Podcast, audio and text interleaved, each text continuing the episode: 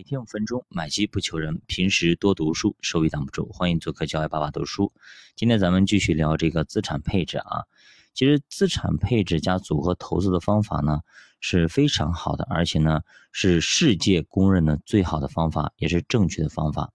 之所以这个东西非常重要，就是我们之前有提到过一个逻辑，就是投资者之所以赔钱，全都是因为呢买的太贵或者卖的太早。资产配置就解决了咱们这个问题。你把资产都配在一起买，那么就会有便宜的，也会有贵的。你不会去压极端，对吧？不会去一把梭哈去买个股，去买个别的资产，而是通过可以不断的再平衡、再平衡，持续的做到低买高卖。啊，记住啊，低买高卖。其实我们再平衡就是低买高卖，就是变相的啊止盈。或者变相的啊这种抄底，对吧？慢慢的你的成本就会降下来，而资产之间相关性比较低，甚至有的时候会是负相关，所以这个涨那个跌，对吧？就给你变相的对冲了你的损失，对吧？比如说债券涨的时候，哎，股票可能表现不好；股票涨的时候呢，债券可能开始回调。那么当牛市快结束的时候，大宗商品就会变成全市场最好的资产。所以这些负相关性会帮助你抵消不少市场的一些波动，会让你最后哎收益曲线变得非常平滑，能够让你在市场里待得住，不至于说波动太大把你震走了，对吧？比比如说很多时候我们抓了一只大牛股，结果呢震下去了，对吧？你也无缘销售这份你所抓的这个大牛股了，对吧？我们把波动降下来，更利于长期持有，更利于你安心的待在市场里。比方再举个例子啊。买个国债，你为啥拿得住呢？买个定期存款，你为啥拿得住呢？买个这种三年期、五年期的大额存单，你为啥拿得住？就是因为你相信，到时候它肯定会还本付息的，到时候利息肯定会兑付的。那同时，我们买这种比较低风险的，比如说利率债啦，比方说这种呃比较稳定的纯债了，对吧？我们也能拿得住，为啥呢？因为波动比较小啊。我们知道暂时的波动，长期来说还 OK 的，一年赚个百分之五左右是没什么问题的，对吧？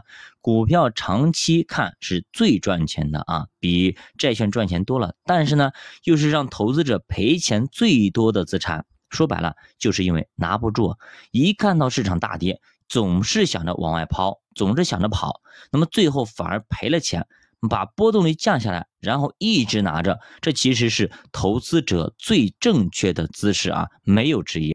那么作者里也也谈到了啊，在过去这些年啊，即使市场环境跌跌撞撞也不怎么好，但是他们也做到了年化百分之十三的一个年化回报啊。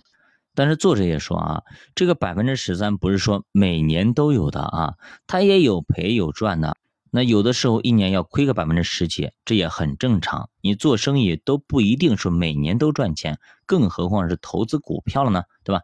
你要总体赚钱就可以了啊。你而同时我们有个错误一定要及时纠正啊，不是我们所有买的基金和产品啊，全部都要赚钱的啊。我们整体赚钱就可以了。有些人呢，就是我们所买的每一只基金啊，每一只股票都要赚钱，不赚钱不行，这是不行的。这个一毛病一定要改啊，一定要改。另外呢，资产配置还有一个好处，就是能够将损失控制在你能承受的风险范围以内。比方说百分之十，一般人都能够扛得住。但是真要超过百分之四十甚至百分之五十，肯定绝大部分人肯定受不了，对吧？你一百万干进去，五十万没了，你谁能受得了，对吧？当你接受不了之后，你就会胡思乱想，你就会茶不思饭不想，最后呢，底部割肉离开市场。造成绝对的损失，以前是浮亏，现在绝对损失。而在整个市场下跌的时候呢，别人都亏了百分之四十，那这个时候你看一下你自己才亏百分之十，那么心态肯定是非常好的，而且你手上还有很多的债券的仓位，市场下跌越狠，你越有机会卖掉债券进行抄底捡漏，这些都是在未来增厚你回报的一个机会，让长期收益变得越来越好。有的时候呢。可能总担心啊，现金债券浪费了机会，对不对？手里所以说有现金就赶紧去买，这是非常不好的啊。好像你没有买，感觉就错过了什么样呢？对吧？其实这个是非常不好的一个习惯啊。我们一定要耐得住寂寞啊，因为你手里的现金其实是一份未来抄底的期权啊。如果未来一旦让你遇到了一个黄金坑，一个抄底的绝佳机会。那这个时候你手里的现金就成了一个非常非常好的利器，让你能够增大你的收益，而且能够挖到非常便宜的筹码。好，教爸读书陪你一起慢慢变富，欢迎大家点赞、收藏、关注、转发、留言。再见